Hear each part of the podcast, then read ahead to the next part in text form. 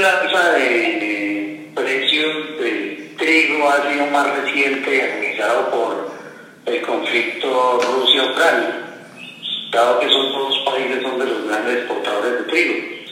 Pero la situación del alza del maíz ha venido con una tendencia a incrementar desde dos años por acá y con un repunte debido a la situación de, de esta misma crisis. Pero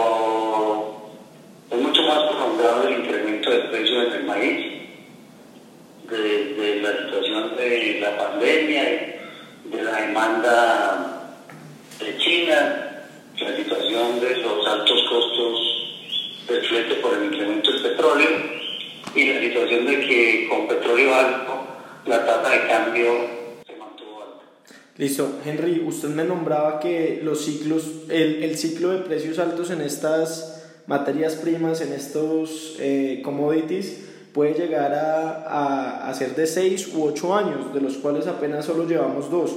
Cuénteme un poco de eso, por favor. Sí, en el histórico, cuando se está en los pisos de precios por encima de 200 dólares la tonelada, como ha habido en otras ocasiones, han tenido ciclos de 6 a 8 años. En este caso, pues llevamos dos, y es una de las situaciones que se tiene que aprovechar para impulsar la producción en el nivel local, a nivel interno, a nivel doméstico.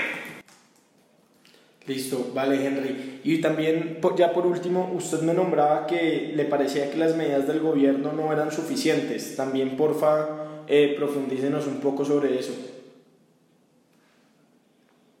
Las medidas del gobierno deben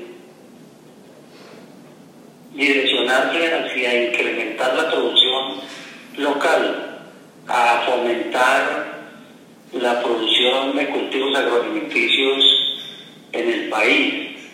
Pero vemos con preocupación que todavía tanto el gobierno como la industria quieren aferrarse a las importaciones y prefieren sacar estímulos por parte del Ministerio de Comercio, Industria y Turismo para suavizar los costos del transporte a importadores, cuando las medidas tienen que ser es a incrementar la producción local de alimentos.